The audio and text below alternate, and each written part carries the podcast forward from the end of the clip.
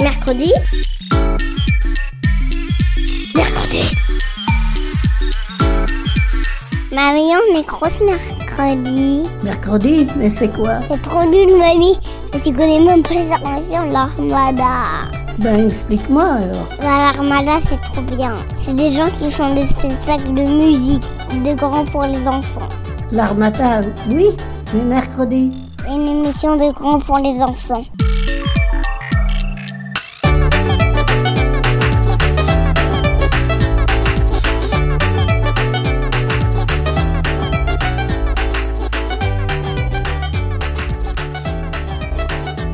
Bonjour tout le monde Aujourd'hui, c'est une spéciale animale. Et oui, les animaux sont nos amis. Et on va voir ensemble à quel point ils peuvent être intelligents, dangereux, semblables à nous, les humains. On a aussi inventé et écrit un conte des origines rien que pour vous. Vous allez voir, c'est génial. Mais pour commencer, c'est Amalia et Paco. Bienvenue et c'est parti pour Question pour un cornichon.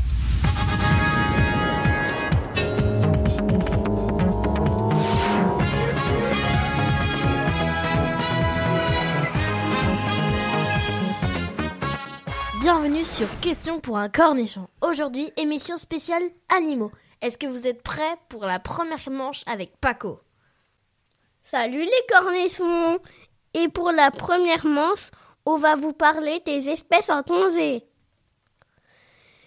Première question. Mes cornes ne sont pas à vendre. Je suis un animal qu'on trouve en Afrique ou en Asie, connu pour avoir deux cornes sur le bout du nez. Les braconniers réduisent mes cornes en poudre blanche, rendue comme une recette miracle pour les cheveux ou pour les ongles. Je suis, je suis. Rhinocéros. Et une petite précision. Il ne reste qu'entre 225 et 400 rhinocéros de Sumatra. Vous vous rendez compte, c'est scandaleux.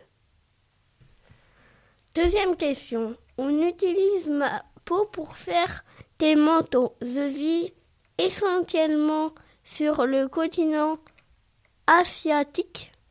Je suis connu pour être le personnage du maison Serkan dans le livre de la jungle. Je suis, je suis.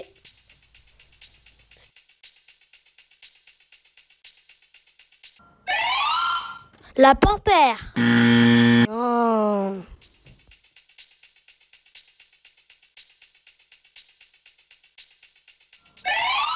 Je sais, le tigre Et figurez-vous qu'il ne reste qu'entre 5000 et 7000 tigres en Asie. C'est peu comparé aux êtres humains qui sont 4,5 milliards sur ce continent. Merci Amalia. Troisième question. On peut dire que je déteste les soucis. Pourquoi?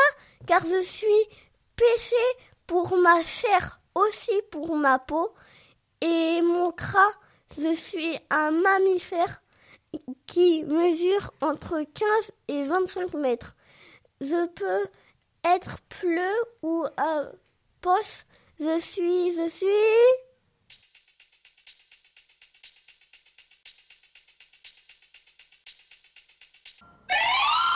La baleine.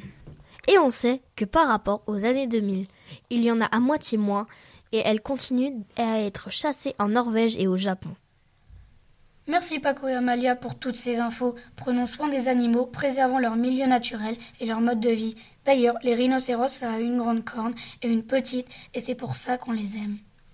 Et oui, Ethan. Les, et les hiboux, ça tombe sa tête presque à 360 degrés. Et les crocodiles de longtemps. Et les zèbres sont blancs avec des rayures noires. D'ailleurs, quand je pense à ça, je me demande pourquoi les serpents à sonnette sifflent. À qui et pourquoi les perroquets sont si colorés Et comment la tortue est lente et a une carapace Ou alors, pourquoi les gorilles se grattent sous les bras Ah bah on peut répondre à ces questions en inventant un conte des origines. C'est des contes qui expliquent d'une façon imaginaire comment ou pourquoi tel ou tel animal possède sa particularité. Et nous, on a décidé ensemble d'imaginer pourquoi les flamants roses dorment sur une patte. Vous savez-vous? Allez, c'est parti. Pourquoi les flamants roses semble-t-il sur une patte? Il y a fort longtemps, quand le monde était très jeune et que les humains n'avaient pas encore colonisé la planète, il existait un oiseau qui était très sale et qui dormait assis dans la boue des marécages et des lacs salés. Cet oiseau s'appelait le flamand. Le flamand adorait manger des poissons. Il ne faisait que ça de sa journée. Des poissons, des poissons et encore des poissons. Le soir, il était tellement crevé qu'il retournait sur la terre ferme pour faire un gros dodo. Le problème, c'était que son habitat, c'était les lacs salés et les marécages. Donc tous les soirs, il se retrait dans la boue. Le matin, il se réveillait, il était toujours sale. Ses plumes blanches étaient remplies de terre et d'insectes, de ses pattes à son bec. Un jour, alors qu'il pêchait, il rencontra le poisson clown.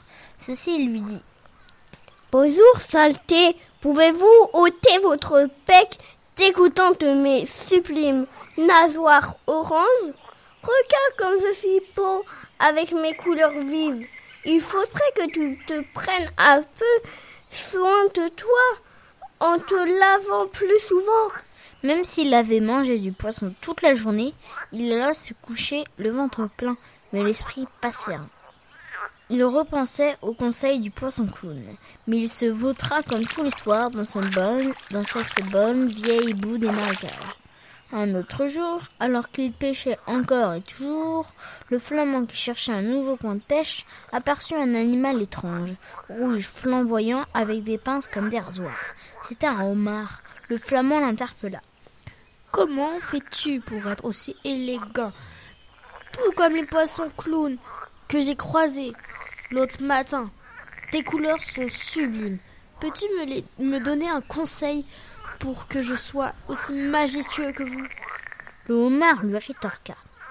Il faudrait juste que tu te laves plus souvent, je suppose. Le soir, même si comme d'habitude, avec tous les poissons qu'il avait mangés, il était calé, il avait l'esprit préoccupé. Il pensait au conseil de ce bon vieux homard. Mais encore une fois, il se vautra dans sa bouffe favorite. Le lendemain matin, quand le flamand se réveilla, il était encore tout sale. Il regarda tous les autres flamands, qui étaient aussi tout crado. Il partit voir le syndicat des flamands et fait part des problèmes de boue qui concernaient tous les flamands roses. Une énorme manifestation de flamands s'organisa. Dans tous les lacs, on les entendait crier On est à bout, on veut plus dormir dans la boue, on en a marre d'être dégoûtant, on voudrait être élégant. On est à bout, on veut plus dormir dans la boue, on en a marre d'être dégoûtant, on voudrait être élégant. La manifestation dura toute la journée. Et comme d'habitude, tous les flamands se couchèrent dans la boue. Pendant que tout ce petit monde dormait, le dragon des eaux salées, qui s'appelait Jean-Philippe, avait entendu les revendications des flamands. Comme il avait de la magie en lui, il imagina une solution pour que les flamands ne soient plus de gros dégoûtants. Quand c'est magique, on peut faire ce qu'on veut. Le lendemain, quand le flamand se réveilla, il se sentit différent. Il baissa les yeux et remarqua qu'il dormait sur une patte et qu'il n'avait plus ni fesses dans la boue. En relevant la tête, il remarqua que tous les flamands dormaient sur une patte et qu'ils avaient tous de belles plumes roses. Voici donc pourquoi les flamands sont roses et qu'ils dorment sur une patte. En vrai, ils dorment sur une patte pour éviter d'avoir froid. Ils changent de patte donc pour se tourner. Mais on préfère notre histoire de manifestation car c'est plus drôle.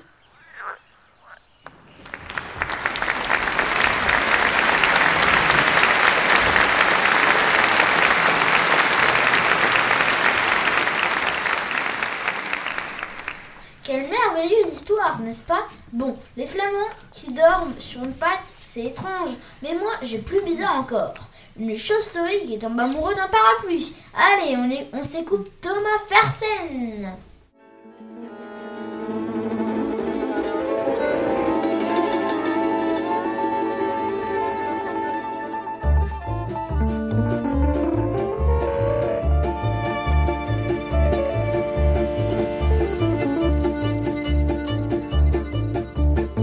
Une chauve-souris aimait un parapluie, un grand parapluie noir découpé dans la nuit, par goût du désespoir, car tout glissait sur lui. Une chauve-souris aimait un parapluie, aimait un parapluie. Elle marchait au radar, le sommeil l'avait fui. Elle voulait se mettre à boire, se jeter au fond d'un puits. Une chauve-souris aimait un parapluie, un grand parapluie noir découpé dans la nuit, découpé dans la nuit. Sans jamais s'émouvoir pour cette chauve-souris, le grand parapluie noir sortait de son étui. Il prenait sous son aile soin d'une belle de nuit qui boulevard Saint-Marcel le nourrissait de pluie.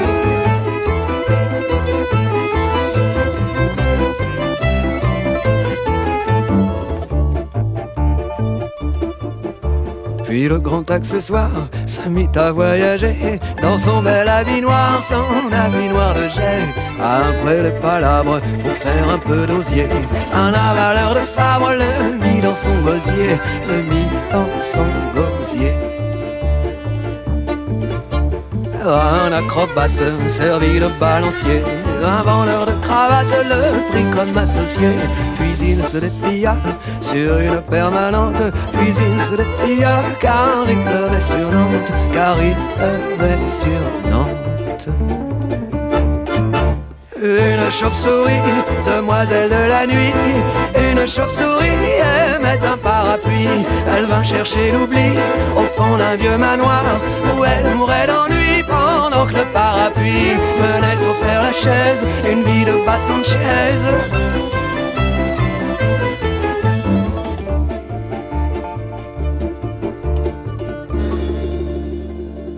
Un jour de mauvais temps, un jour de mauvais temps, un brusque coup de vent lui mit les pieds devant. On le laissa pour mort dans quelques caniveaux. On le laissa pour mort avec le bec dans l'eau, avec le bec dans l'eau. En voyant son squelette qui faisait sa toilette parmi les détritus et les denrées foutues, c'est la chance qui me sourit, et voilà la chauve-souris. Je le croyais perdu, le manche est revenu, le manche est revenu. Riant comme une baleine, pleurant comme une madeleine, une chauve-souris aimait un parapluie. Ils allèrent se dire oui dans le grenier de la mairie. Une chauve-souris aimait un parapluie. Une chauve-souris aimait un parapluie. Super cette chanson. Bon, on vous a dit en début d'émission qu'on était proche des animaux. Mais vous n'avez pas aidé à quel point nous les êtres humains, nous avons chacun un animal totem. Quel est le vôtre? Vous pouvez facilement faire le test sur internet en répondant à quelques questions. Je vais dire l'animal totem de Paco. Pas de doute, ton animal totem est, est cet oiseau fascinant, le colibri. Comme lui, tu symbolises la joie de vivre et la légèreté. Tu ne laisses pas la place à la négativité. Ta sagesse permet d'égayer ton humeur, même quand le moral n'est pas bon. Ta devise. Le positif attire le positif, malgré sa petite taille. Cet oiseau fascine par sa force à parcourir de grandes distances ou à voler le reculon. Comme lui, tu sais répondre à toutes les exigences, exécuter des tâches fastidieuses, grâce à ta résilience, ta sensibilité et une grande force pour toi, si ta devise de bien l'utiliser, sinon elle peut vite devenir un fardeau. Moi, mon animal totem est l'éléphant. L'éléphant a beau être costaud, solide et endurant, cela ne l'empêche pas d'avoir du charme. C'est un animal à la fois attachant et puissant, qui incarne des qualités auxquelles vous êtes sensible. Vous appréciez lui, vous appréciez en lui cette force tranquille qui à tout moment peut se réveiller, rien ne l'effraie.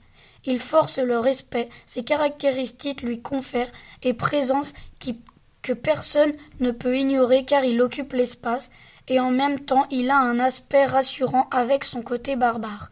Votre idéal, n'auriez-vous pas l'impression parfois d'être un peu transparent, de manquer de poids dans la vie des autres, peut-être en certaine timidité, vous empêche-t-elle d'attirer le regard de force, l'intention? Prenez de l'endurance, imposez-vous davantage, inspirez-vous de votre animal totem pour réveiller votre confiance en vous et mélangeant à part égale votre pouvoir, sa séduction, votre combativité et votre détermination animale. Moi, mon animal totem est le loup. À la fois solitaire et en meute, le loup est un animal intelligent puissant chez qui l'instinct semble occuper la place importante. Il incarne le côté animal de l'homme son- dans, son, dans son aspect le plus noble. Toi, Vincent, c'est c'est celui qui fait une- l'émission avec nous. Animal, ton animal totem serait le papillon. Léger, aérien, raffiné, le papillon incarne la subtilité, la grâce, il se nourrit en butinant les fleurs.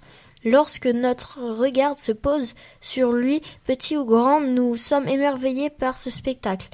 Il invite au rêve, à l'imagination, très sensible à la poésie de vie, au charme des paysages.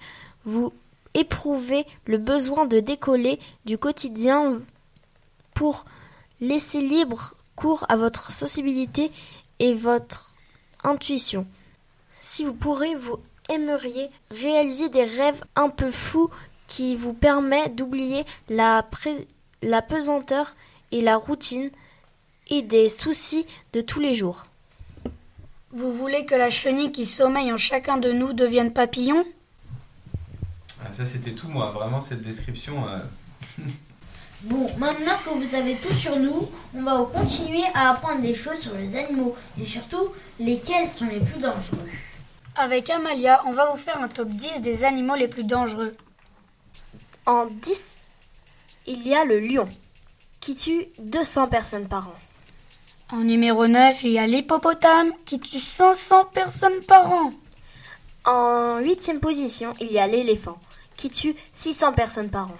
En septième, il y a le crocodile qui tue 1000 personnes par an. En sixième position, il y a le scorpion, qui tue 3300 personnes par an. En cinquième position, il y a la punaise de lit triatomina qui tue 10 000 personnes par an. En quatrième position, il y a le chien, la rage, qui tue 59 000 personnes par an. On arrive sur notre top 3 avec le serpent qui tue 138 000 personnes par an. En deuxième position, il y a l'homme, qui tue 4 400 000 personnes par an. Celui que vous attendiez tous, le numéro 1, il y a le moustique qui tue 725 000 personnes chaque année par la propagation de maladies telles que le paludisme. Alors, car à vous, restez sur vos cartes avec certains animaux. D'ailleurs, si vous croisez un lion dans la rue, fuyez. En tout cas, on s'écoute ensemble.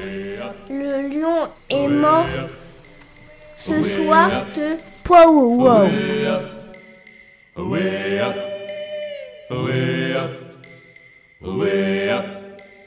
Dans terrible jungle, le lion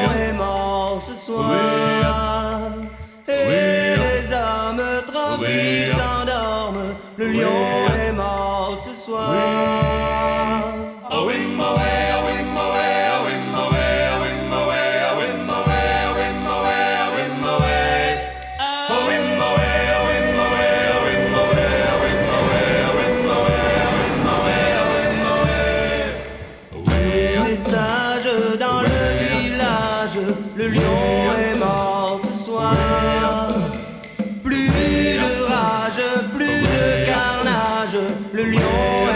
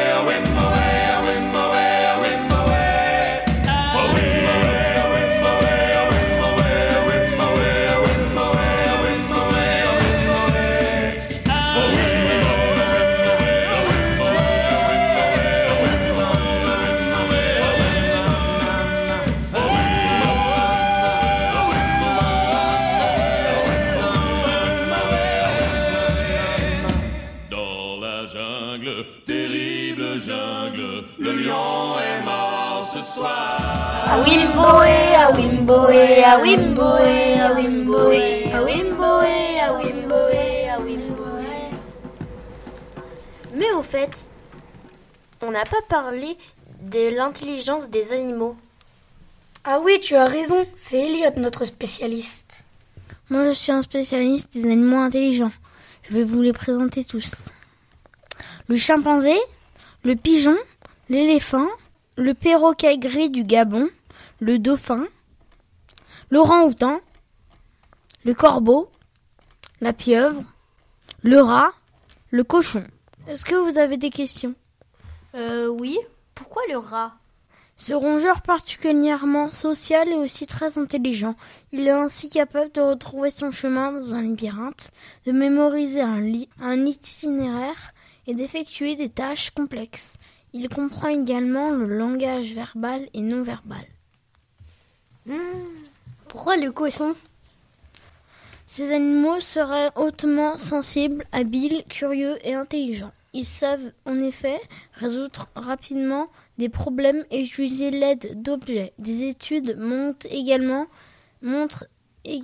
qu'ils savent induire leurs congénères en erreur lors de recherche de nourriture, les mettant sciemment sur une fausse piste pour avoir une plus grosse part.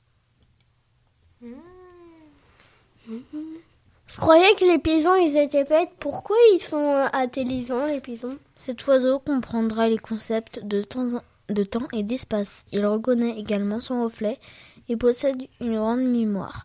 Lui qui reconnaît des personnes et des endroits des mois, vo- voire des années après. Ah oui, c'est vrai que les éléphants ont une bonne mémoire. On connaît tous cette expression avoir une mémoire d'éléphant, qui signifie avoir une grande mémoire. Une réputation que le pachyderme n'a pas volée, lui qui possède le plus gros cerveau de tous les animaux terrestres avec environ 5 kg. Ces grands mammifères possèdent une vie sociale très complexe. Ils sont notamment connus pour pleurer leur mort. La troupe d'éléphants se réunissant autour de la dépouille de l'animal décédé, le touchant longuement avec leur troupe. Même des mois plus tard, ils reviennent sur les lieux, se réunissant de nouveau autour, touchant les ossements. D'autres questions? Et pourquoi tu es malin comme un singe Les chimpanzés font partie de nos plus proches cousins, eux qui partagent 98% d'ADN avec les humains. Ce sont des animaux particulièrement évolués et intelligents. Ainsi, ces grands singes ont conscience d'eux-mêmes, capables de se reconnaître dans un miroir. Ils seraient aussi capables de juger l'intention des autres et de réagir en conséquence. Comme montrer du ressentiment, ils savent aussi fabriquer et utiliser des outils et transmettre leur culture aux générations suivantes. Ils sont aussi capables de se soigner, utilisant par exemple de l'écorce pour se purger des parasites. Enfin, ils apprennent de leurs erreurs. Ils ont et ont la capacité de reconnaître ces mots humains ou apprendre le langage des signes. Merci, Merci, docteur. Elliot.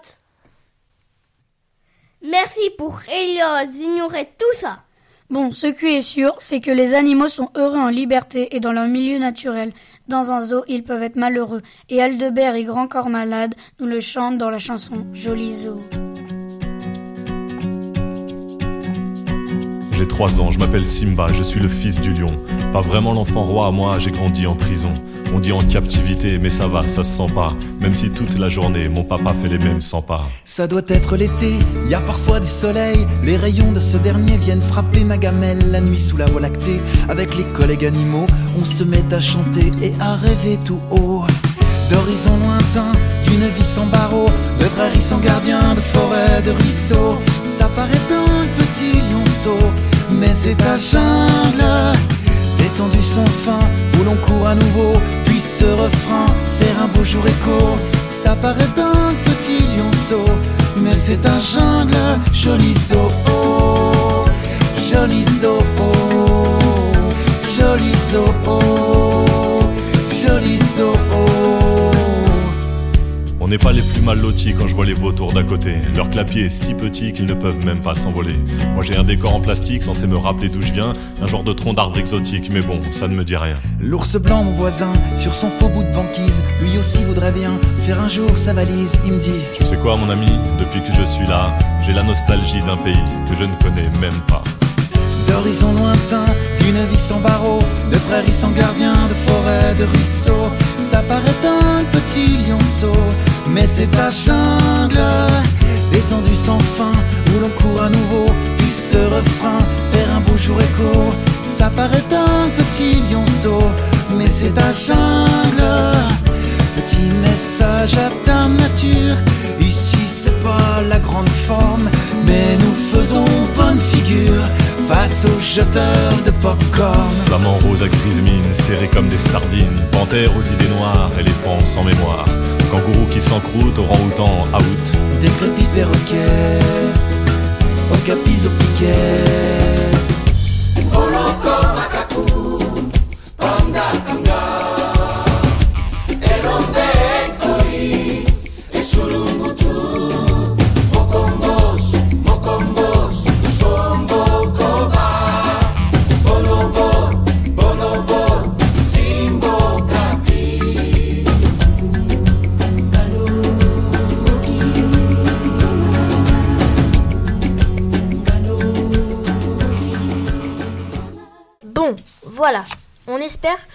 Serez plus gentils avec les animaux. On se dit au revoir et on se donne rendez-vous pour la prochaine émission. Bye bye les cornichons. Au revoir. Mercredi. Mercredi. Mercredi. Mercredi.